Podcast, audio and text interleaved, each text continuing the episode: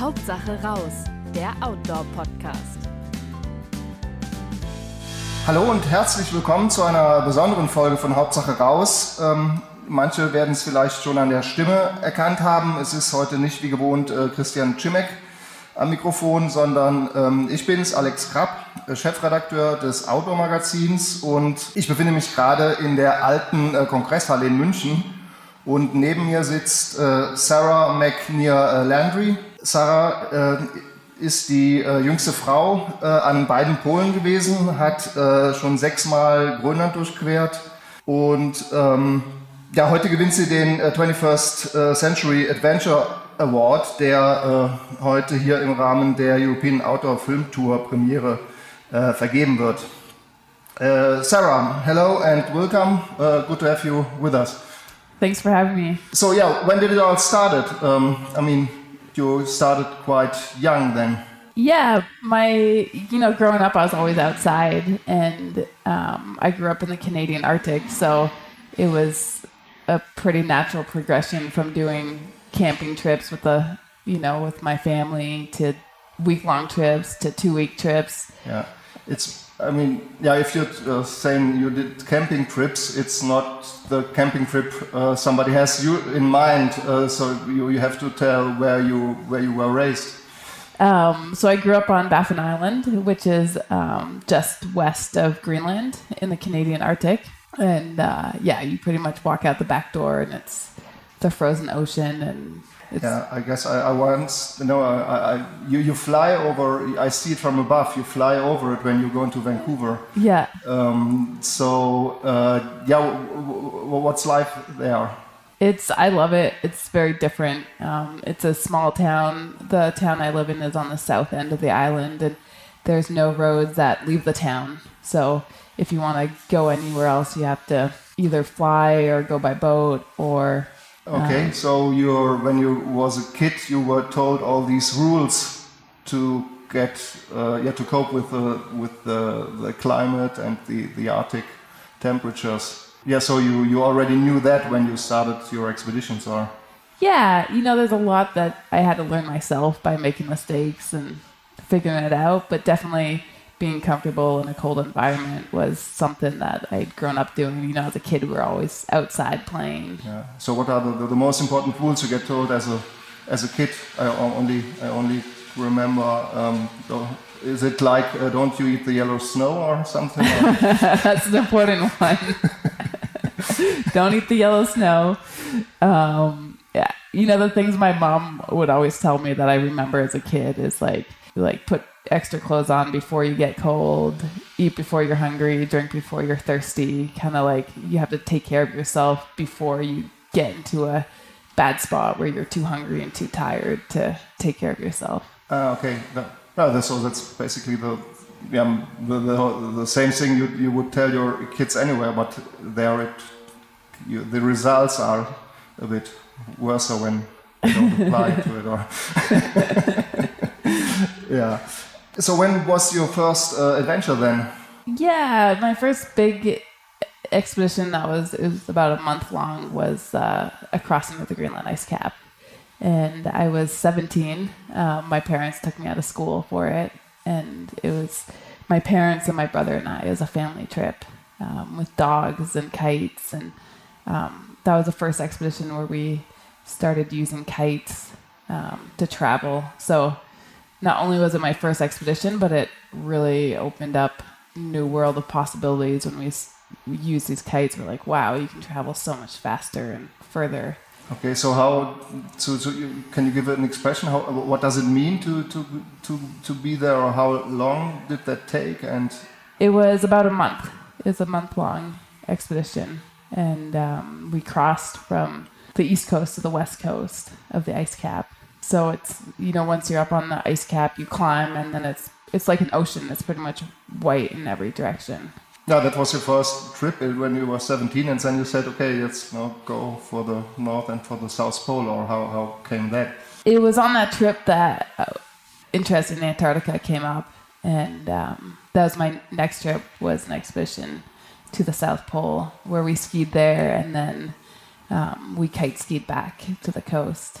Yeah. How do we have to imagine that when you say we, we went to the South Pole? How? Yeah. It's it was about um, a 70 day expedition, and Antarctica is also is very similar to Greenland. It's a huge ice cap, and you're just once once you leave the coast, you're climbing pretty much the whole time. It's a slow kind of a slow climb grind with the wind in your face. Okay. And you're doing this. Sounds fun, doesn't it? You want to go? yeah. Uh, maybe we come to that later on. yeah. You you have a sled then, or you you pull you you you you pull in a, a pulka, or uh, how is that? Or you just on ski and go for it? Or Yeah, so in Antarctica, we were on skis and we were pulling a, uh, a pulk, a sled, yeah. with all our food. Um, so we had yeah, about 55 days of food in their sled. So it was, it was about 100 kilos of weight. Each. So you Each person. Three persons or how? Uh, we were a team of five. Okay. And um, yeah, it's, you know, at the start, you have the heavy sleds. But then by the time your sled gets lighter, Yeah, you know, 30 days in, you're also really tired. Yeah.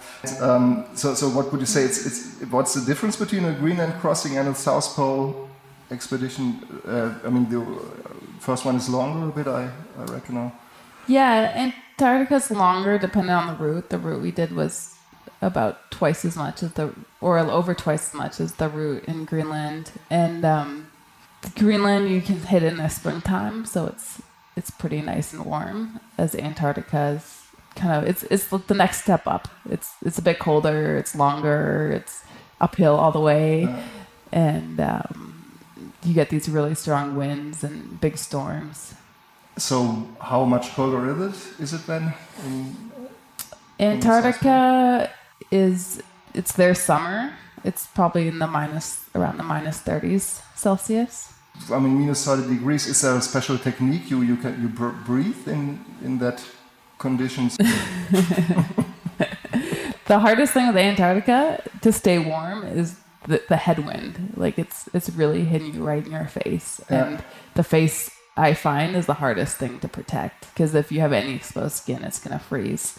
So it's trying to figure out a system where your face is totally covered, you have goggles, but you can still breathe. And of course, you know, if you breathe into your clothes, they get all iced up and you don't want to get your goggles all fogged up. And it takes a bit to figure out your whole how to keep your face completely covered and still be able to breathe and, and still be able to see. Yeah, I, I talked to my daughter uh, yesterday, and I, I was uh, telling her that I we, we meet today, and um, I was yeah, she was thinking, yeah, yeah ask her how isn't if, if uh, this uh, pole uh, to the pole walking isn't isn't boring. to the South Pole, um, the, you know, the journey there was about 55 and then Antarctica can get, can be boring at times. Okay, so and what, what you you know, once you get past the mountains, it's white in every direction, day after day after day. And because there's wind, you know, you have your hood up, so you, you can't really talk or you- you're just in your own little bubble. yeah Um, music helps a lot. Yeah, it's just you have a lot of time to think. You have a lot of time in your own head where you just So what? How is life on the South Pole then? It's so this, there's an American base at the South Pole, um, which is really weird because most of the expeditions you get wherever and there's nobody there. The South Pole is different because you've been out for you know you haven't showered for 55 days and you come up and there's about in the summertime there's about 100 scientists that work at the space and there's you know they have their little cars and buildings and So how how long you stay then at the South Pole when before you make your way back? Um, you're not allowed to go in the base so you camp outside of it Ah, okay. yeah It's another uh, experience. so you don't get, but they they will let you in for a cup of tea or. They'll let you in for a cup of tea and they'll give you a tour and then they send you back outside. So it's not the thing that you're camping out there for a few weeks or. no, a day, you know, like a day maybe or two. And then, And you you have to use your your own food as well. Or yeah. Nobody ge- gets food. No. It's a bit limited there. Yeah. So what would you consider is uh, the most dan- or, the, or the, the biggest danger in on, on a journey like that? Or can can you say that, or is it just Yeah, everyone is different. Anytime you're up on an ice cap, um, like Greenland and Antarctica, depending on the routes you take, I would say uh, crevasses are one of the biggest dangers. Storms are always a big danger.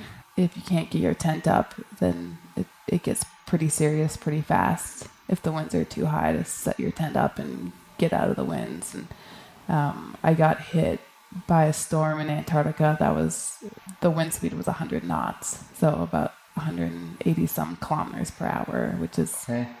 some pretty serious winds. So, but you were, you were in a tent then, or yeah, we were intense. We we had to take one tent down during the night, and then we were able to keep. okay? We all kind of squeezed so in the didn't, second didn't tent. last. It didn't last for days then, or It it was two days. So that's the ice cap dangers. Um, on like the Arctic Ocean, I would say the biggest danger because it's sea ice and it's moving and is falling into the ice. Okay. You know, when it's minus 40 and you fall into the water, it's yeah, that's not so good. not so good. Getting wet. Yeah. Wet and cold don't go together. What do you eat then, or you have a special diet then when you're? Yeah, we. It's always about the weight, so and the calories. So we try to figure out how can we pack as much calories as possible, but still have a really light meal. Um, just because we're pulling it all in our sled, so we eat a lot of dried foods, granola bars, nuts. Is it that dry food you have in mind when you make a, like a normal outdoor Yeah, tour? Yeah. These little bags where you add water and. yeah. So are there any special? I mean, I always, I always be, I'm always hungry after them. We look for ones that are high in calories. Yeah. So yeah, and have the most. Um, there's a couple companies that make some good ones. There's a Canadian company, Harvest Foodworks, that makes Okay. really good ones. Um, that you actually have to cook in a pot, which I really like. Okay, and yeah. it cooks it better than the bags. Yeah. So so how many calories do you have to add then every day? it's nice to aim for about 5,000 calories a day. Okay. For a summer trip, probably more around 4,000 if it was warmer. Um, but it's hard to pack that much food and keep it. So it's always the struggle of do you bring more, but it's heavier in your sled, so you move slower, or Yeah. do you bring a little less and maybe you're hungry, but you're moving quicker? Yeah. So you don't eating any fat stuff like I don't know fat with peanuts or something. Yeah, we'll pack, if we can, we'll pack fat and add butter to meals and Uh, okay. yeah, fat and protein and Yeah. So you're you actually losing weight then when you arrive, or I would Yeah. say I- haven't done an, an expedition that I haven't ended hungry. it's fair to say, and lost some weight. yeah. So um, yeah, you, you, you mentioned it. Uh, you mentioned it earlier. Uh, when I say to you, Sarah, bring me to the South Pole, um, what would you do that? Would I go to the South Pole? No, when I say to you, Sarah, bring me to the South Oh, Pole, yeah. would, you run in a, a, a company that does that as well. Yes, I do. Yeah, I I run an adventure tourism company, so we bring we try to make people's crazy ideas a reality, um, expedition wise, and yeah, we guide to the South Pole. If you said I would like to go to the South Pole, the first thing I would tell you is, why don't you come up to Baffin Island and spend two weeks training? Um, we do expedition trainings every year, and it's the best way to g- gain the skills for a big expedition. And then also, it's a way that I can figure out if people are ready or not for a big expedition, and if they need to continue training or if they're Okay, so but what qualifications uh, would I have to bring with, or what what skills?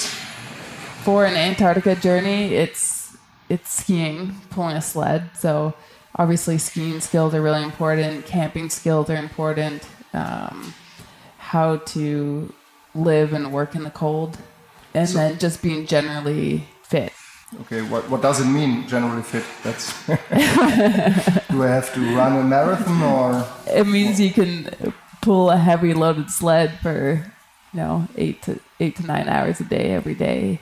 No, that's quite okay. I thought it would be like more like 16 or something. I mean, if it For um, for my personal trips, we we push big hours. um, and don't sleep a lot. When when I'm guiding, we try to make it a more reasonable schedule. And you know, even if you're outside nine, that's nine hours of moving, and then you stop every hour and a half for a 15 minute break to eat and drink, and then it takes about three hours at night to pitch camp and melt all your water, and same thing in the morning. It, it's two to three hours to wake up and heat all the water up and eat breakfast and get ready for the day. You get into a a rhythm and everything when I'm on expedition, especially the personal expeditions where we're pushing really hard. Um, for example, this last dog sled expedition, we were physically traveling 12 hours a day, so that didn't count breaks or stops, or which means that you have to be everything's on the clock. You have to be so quick at everything to be able to sleep and still get like six hours of sleep in. It just takes time, you know pitching a tent properly takes time. Putting snow around it to make sure it's strong takes time. You have to melt all your snow into water, and that's one of the most time-consuming things because you're just wait, you know, slowly waiting for for yeah. it to melt. When when it comes to uh, talking about uh, climate change, do you yeah you see the change there as well, or you, you, you what can you say about that?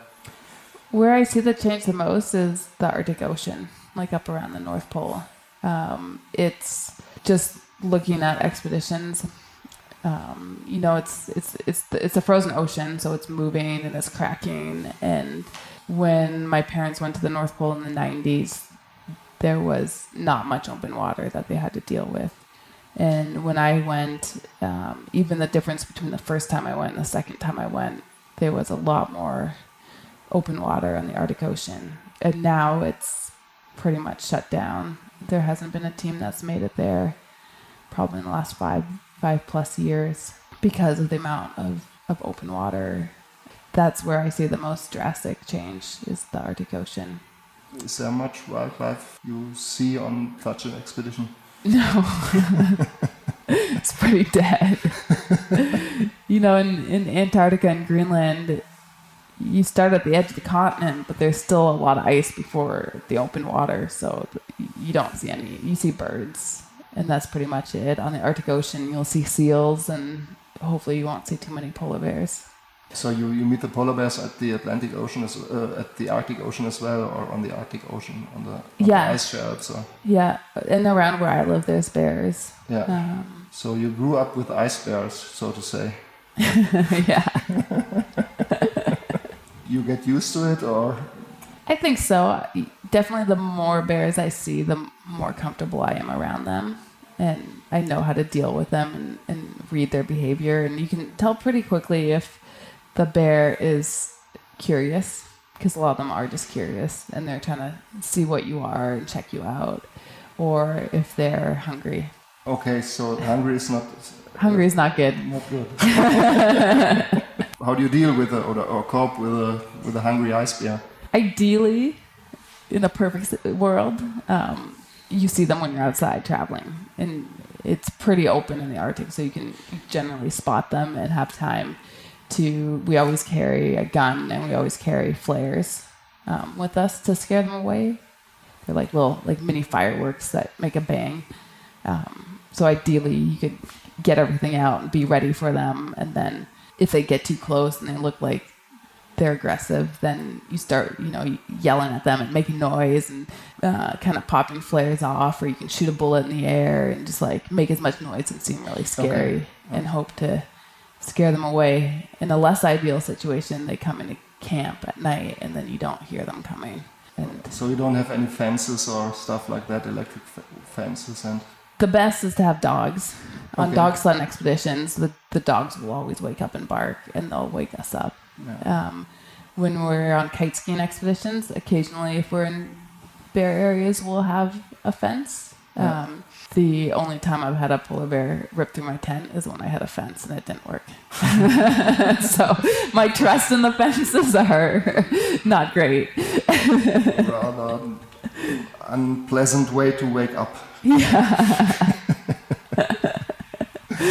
Yeah, you, you talked about the dogs. Uh, you have you have your own uh, kennel, or how do you say it, kennel? Uh, yeah, I have my own dog team, so I have six, Yeah. 16 right now. Oh, and and you're what are you doing with them? You're doing races as well, or you? They're for, I mean, obviously they're, you know, they're a dog team, but they're also my pets. Um, Okay. Like I- they're kind of part of the family. Um, but we use them for expeditions and um, and also to bring people out dog sledding. They're the Canadian Inuit dogs, so they're the same dogs that the Inuit have used and had for centuries. Okay. And is it when you're, yeah, if they are in front of the sled of the sled, you say sled, mm-hmm. sled. Yeah. There, I guess, I, there are two styles. One with a rope, long rope, where they are in pairs, Mm-hmm. and then there is another style which is more like a, how do you say, The fan. like, like a fan. Yeah. And I, I thought the Canadian style is more like the, the fan type Yeah. thing, or Yeah, so we run them fan. So they each have their own rope. Um, and that's how the Inuit have always traditionally ran them. And um, I prefer to run them like that. Um, now, we don't have any trees, so it, it works really well. ah, If I live somewhere where I had trees, then you get one dog on one side, and another one on the other side, and it'd be like a total mess. So that's why you see the kind of more in Alaska, in the in southern Canada, the two by okay, two. so you have when you have a wide, open wide yeah, plain, you can go with you have space enough. And so you're you're doing there. You you having your your, your business there. You you can somebody can come and uh, making their husky tours in. Mm-hmm. So you, that would be with a tent as well, or we'll do day trips occasionally, but most of the stuff we do is bigger expedition style stuff where we're out for a while, um, and that's what I prefer to to do. But you know, the dogs are they need to be run all the time, so we're constantly taking them out and training them and getting them exercise. In the summer, it's too hot for them. They're like on time off. We bring them for walks and okay. let them loose, but it's too hot for them to run. And then this time of year, when it starts to get colder, we run them on um, on an ATV, like a four wheeler, on the road, so we can Okay. start training them before the snow comes. What's your next? Do you have something in mind? Your next expedition? Um, my next expedition that I'm guiding is actually in about two weeks. I'm going to be heading down to Antarctica, and we're going to be out for 85 days um, skiing. So it's a new area of Antarctica that I haven't spent a lot of time. So I'm pretty excited. And then um, I've been getting more into whitewater kayaking and climbing. So Okay. hopefully we're still in the planning stage, but we have an expedition where we're trying to combine um, climbing, paddling, and ice cap travel. Okay, um, I guess that's it. We um, thank you for yeah for sharing your life with us today. Perfect. Thanks for having me here.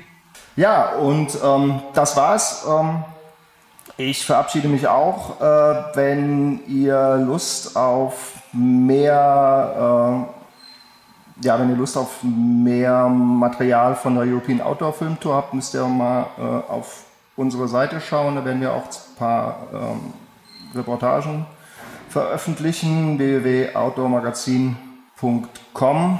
Ähm, wenn euch das ein bisschen Lust gemacht habt, äh, abonniert uns und ansonsten äh, Hauptsache raus und bis zum nächsten Mal. Hauptsache raus, der Outdoor-Podcast.